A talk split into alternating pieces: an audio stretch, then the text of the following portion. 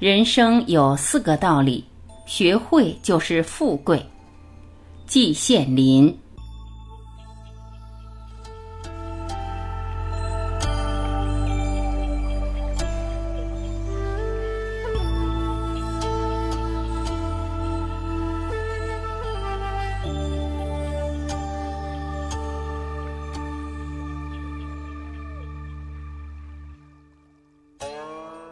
曾见冰心老人为别人题座右铭：“知足知不足，有为有不为，言简意赅，寻味无穷。”特写短文两篇，稍加诠释。先讲知足知不足。一，知足。中国有一句老话：“知足常乐”，为大家所尊奉。什么叫知足呢？还是先查一下字典吧。现代汉语词典说，知足，满足于已经得到的，指生活愿望等。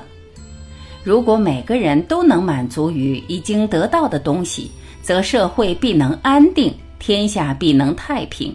这个道理是显而易见的。可是社会上总会有一些人不安分守己。癞蛤蟆想吃天鹅肉，这样的人往往要栽大跟斗的。对他们来说，“知足常乐”这句话就成了灵丹妙药。但是，知足或者不知足，也要分场合的。在旧社会，穷人吃草根树皮，阔人吃燕窝鱼翅。在这样的场合下，你劝穷人知足，能劝得动吗？正相反。应当鼓励他们不能知足，要起来斗争。这样的不知足是正当的，是有重大意义的。它能伸张社会正义，能推动人类社会前进。除了场合以外，知足还有一个分的问题。什么叫分？笼统言之，就是适当的限度。人们常说的安分、非分等，指的就是限度。这个限度也是极难掌握的。是因人而异、因地而异的。勉强找一个标准的话，那就是约定俗成。我想，冰心老人之所以写这一句话，其意不过是劝人少存非分之想而已。二，知不足。至于知不足，在汉文中虽然字面上相同，其含义则有差别。这里所谓不足，指的是不足之处，不够完美的地方。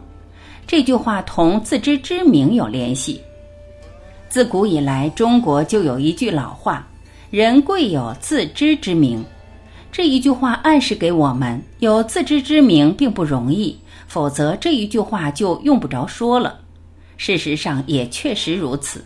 就拿现在来说，我所见到的人大都自我感觉良好。专以学界而论，有的人并没有读几本书，却不知天高地厚，以天才自居，靠自己一点小聪明，这能算得上聪明吗？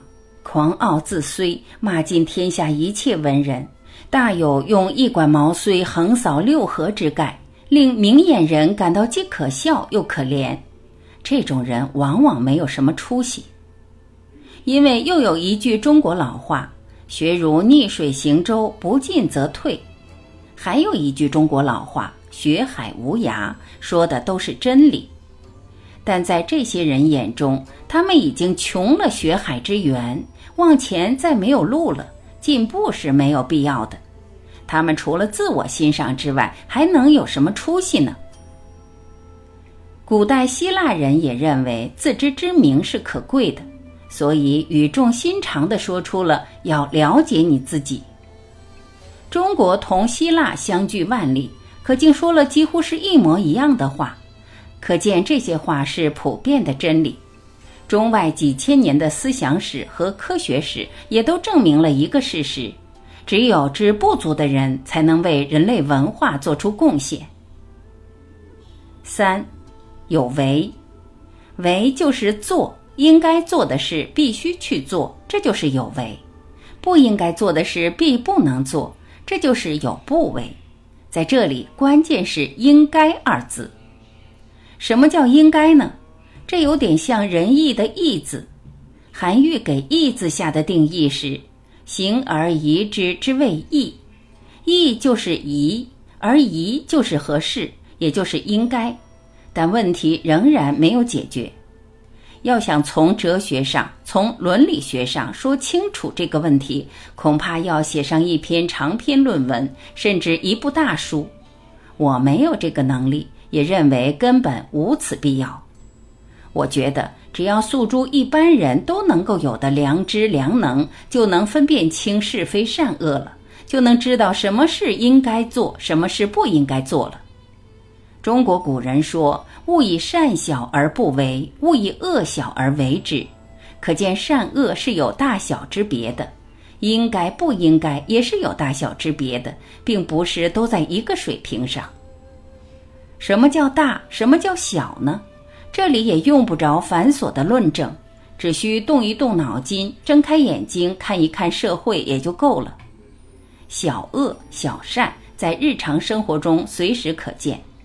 比如在公共汽车上给老人和病人让座，能让算是小善，不能让也只能算是小恶，够不上大逆不道。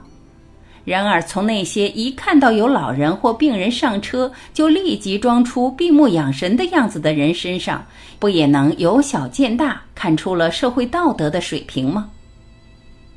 四，有不为。至于大善大恶，目前社会中也可以看到，但在历史上却看得更清楚。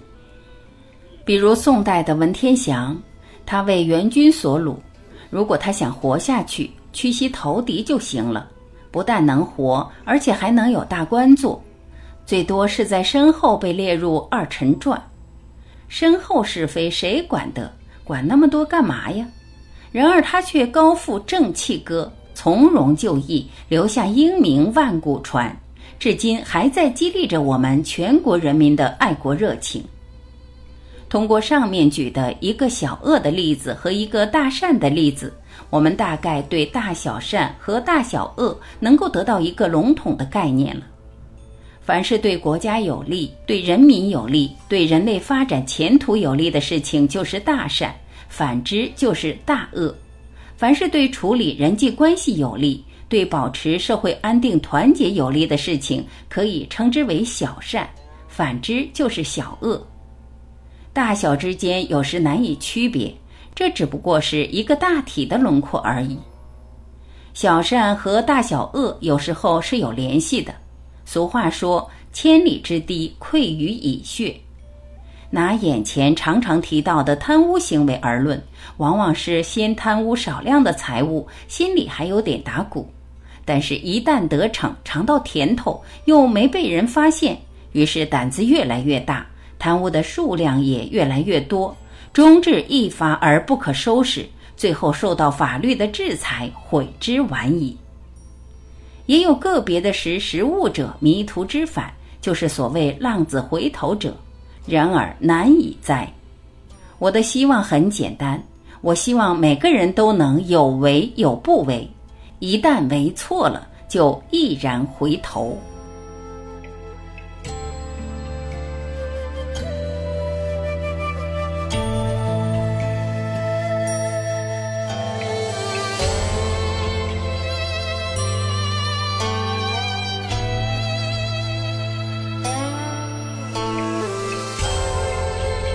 感谢聆听，我是晚琪，我们明天再会。